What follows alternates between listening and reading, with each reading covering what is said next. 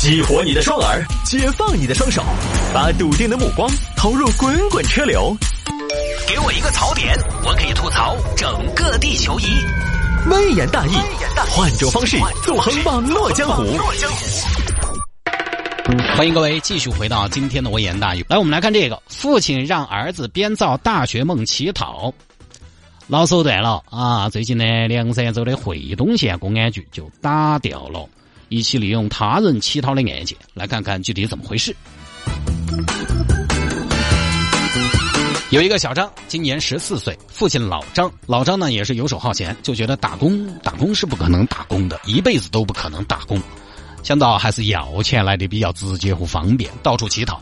但是呢，老张是个成年人，正值壮年，有手有脚的。那么问题来了，现在大家都警惕性比较高。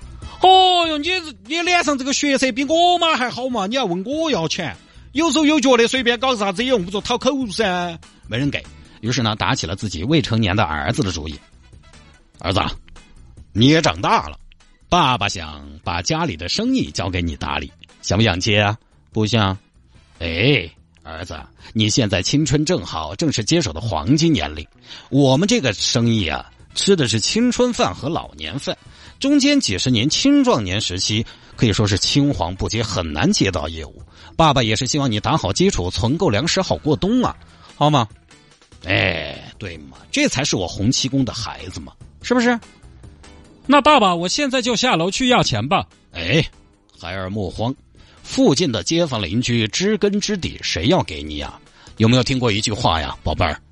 远讨近躲，嗨。乞讨啊，一定要去远的地方。明天爸爸就带你去看看外面的世界。好，父子两个就跑到了惠东。孩儿啊，乞讨这门工作看起来门槛很低，但是要做好是需要功力的。爸爸先考考你，乞讨考验的是一个人的什么能力？哦，爸爸，乞讨考验的是人的演技。对，演技是一方面。另一方面，其实还有服装搭配和色彩学。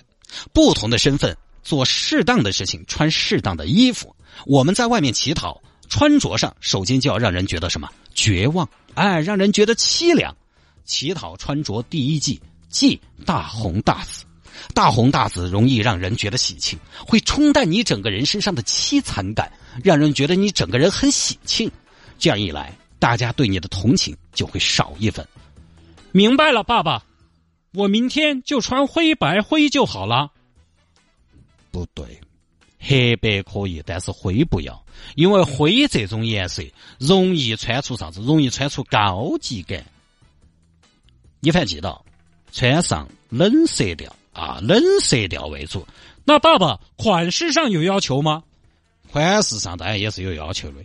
一定要注意回避啥子？一定要注意回避设计感太强的衣服，一定要回避太合身的衣服。为什么呀？你是不是哈嘛？合身的衣服一看就是你自己的，你都有自己专属的合身的衣服，又能惨到哪里去？我们乞讨人士穿衣服讲究什么？紧身高腰，当然也可以是 oversize，要么驼龙垮膝，要么局促紧绷，千万切忌合身。所以，爸爸专门给你定做了中国服装界赫赫有名、永远大两个号的衣服——校服。校服颜色朴素，款式简单，码子绝对偏的吓人。他有把一切财富归零的神奇魔力，他有把一切优雅打回平凡的实力，让人看起来就对穿着者心生怜悯。同时，他又很好的表明了你的身份。明天咱们就穿这个吧。服装是一方面，另一方面还有孩子。文案撰写的能力也很重要。爸爸还要写文案吗？爸爸，我跟你出来讨口，就是不想写字啊。哎，孩子，这个文案一次可以用很多年的，可以说是一劳永逸。孩子，这是一个什么年代？这是一个讲故事的年代。要想乞讨讨的好，故事精妙不可少。故事对于一个乞讨者来说非常重要。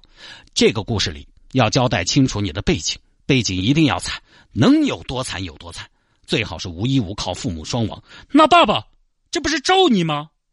哎，孩子，为了你爸爸愿意牺牲，发挥你的想象力，放开手脚，大干一场吧。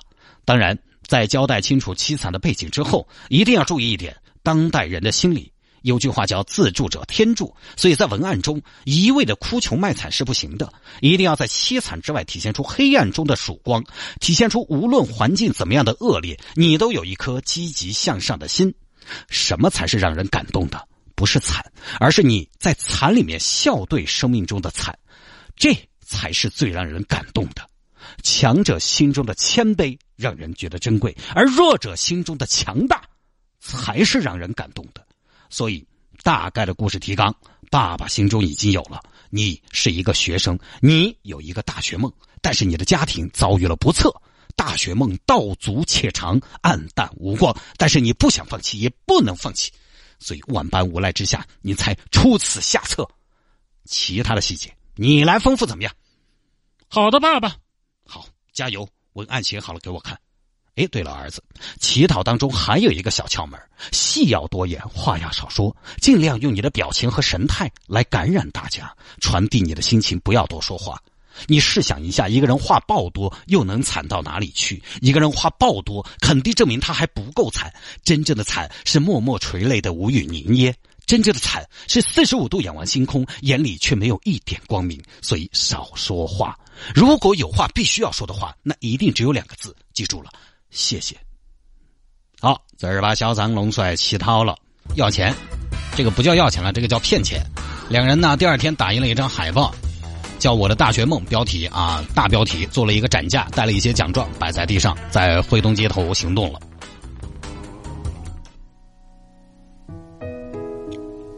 快乐是各位叔叔阿姨、父老乡亲。我是一个来自偏远山村的中学生，我家有六口人，我是家里的老大，我还有个弟弟和妹妹。我的父亲，我的父亲他十年前因为偷母牛被抓了，两个月前刚刚从监狱改造出来，而我的母亲，在我的父亲偷母牛坐牢之后，无奈改嫁给了隔壁村的谢大爷，从此音讯全无。这么多年来，一直是我的爷爷奶奶在照顾我，但是好景不长，沉重的家庭负担压在两个老人的身上，他们很快就被压垮了。我的爷爷患上了哮喘，卧床不起，而我的奶奶一看爷爷卧床不起，他也就卧床不起了。本来，本来我已经。绝望了，我本想辍学回家照顾老人的，可是，一路说我也在想，为什么我会有一个那么懂事的弟弟？我的弟弟他居然主动休学，把继续读书的机会让给了我。他上学期期末考试，他可是考了九十五分呢。但是人算不如天算，我考了一百分，最后。我继续我自己的学业，结果，结果，今年才五岁的妹妹，前段时间又被查出了先天性心脏病，医生说了，药不能停。好不容易，我们三兄妹盼到了父亲出狱，一家的栋梁又回来了。结果我那父亲脱离社会多年，完全丧失了劳动能力。无奈之下，我只能辍学回家。在我辍学的前一天，我刚刚获得了学校的优秀学生干部。在我收拾书本回家之前，我们老师这样评价我：正常发挥考川大，超常发挥走清华。同学们也来送我说：“有空常来玩。”其实我何尝不想跟同学们一样？我热爱学习，热爱生活，可是命运阻碍了我的梦想，人生限制了我的辉煌。我觉得我可以，那我想请问，你们，你们觉得我可不可以呢？如果你觉得我也可以，在此希望你们能伸出援手拉我一把。今天你拉我这个小弟，明天我还你一个奇迹。谢谢大家。最后，我想友情提示：本店支持现金和二维码付款呢，没有带现金的朋友可以扫描海报下方的二维码转账。啊，这摆了几天哦，不少行人路过围观呢。嚯哟，这个小子好造孽哦！哎，那谢大爷你捐点噻。我我捐啥子？我老年人，我都入得吃低吧的，我还娶媳妇。小子今年好大哦，我十四了。哎呀，跟我们儿一样大，老公拿点钱出来。小子，非要读书，听到没有？读书了才是唯一的出路。哦哟，现在这些整得好哦，要钱，二维码支付都来了。有时候又觉得喊你们老汉儿出去劳动噻，小伙子，你这个要不得噻，对不对？不读书也要不得嘛，出来要钱也要不对噻。说什么都有，当然捐款的呢也不少。后来呢就被人投诉了，当地警方过去把两个人带回去了。现在这个当老汉儿的是因为利用他人乞讨而被公安机关处以行政拘留十天、罚款一千元的处罚。你说刚才我按照我朗诵那一段的标准来要钱，一天，我觉得万八块钱应该是有的吧？那么有感情，那么声泪俱下，还有 BGM，是不是？好，说回来嘛，也是行业不景气啊，也没要几个钱，拘留十天，罚款一千元，就这种事情，我们小时候。就在玩了嘛，都三十多年了还在玩，你就不能与时俱进一下吗？现在说实话，哪个还行这些嘛？街上乞讨的，你说有没得哪一个是正儿八经食不果腹、衣不蔽体的？其实少得很。你看我们小时候经常还看到乞丐，确实他是属于那种无家可归，在街头可能大冬天也睡外边，确实穿得撇，穿得又脏，头发都要打结了，真的就是洪七公那种的。但现在几乎，反正我在城市里面很少看到了。你说小伙子这个情况，他如果能找当地媒体、找当地政府，现在说实话，好心人那么多，也比你这个样子闪要，可能要要得多，来得快一些嘛，对不对？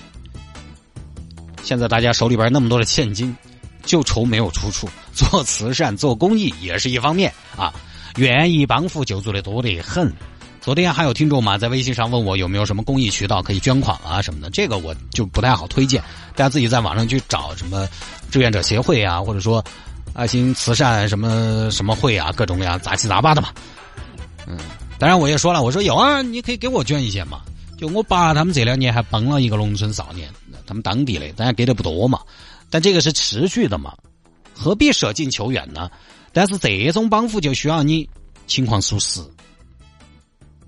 对不对？他是假的，当然他就只能跑到人生地不熟的地方、没人认识的地方来散药。所以这个东西大家就不要信了。现在用不着，如果真的你有困难，你用不着舍近求远，跑到外地去，跑到外地去，只有一个可能就是骗子。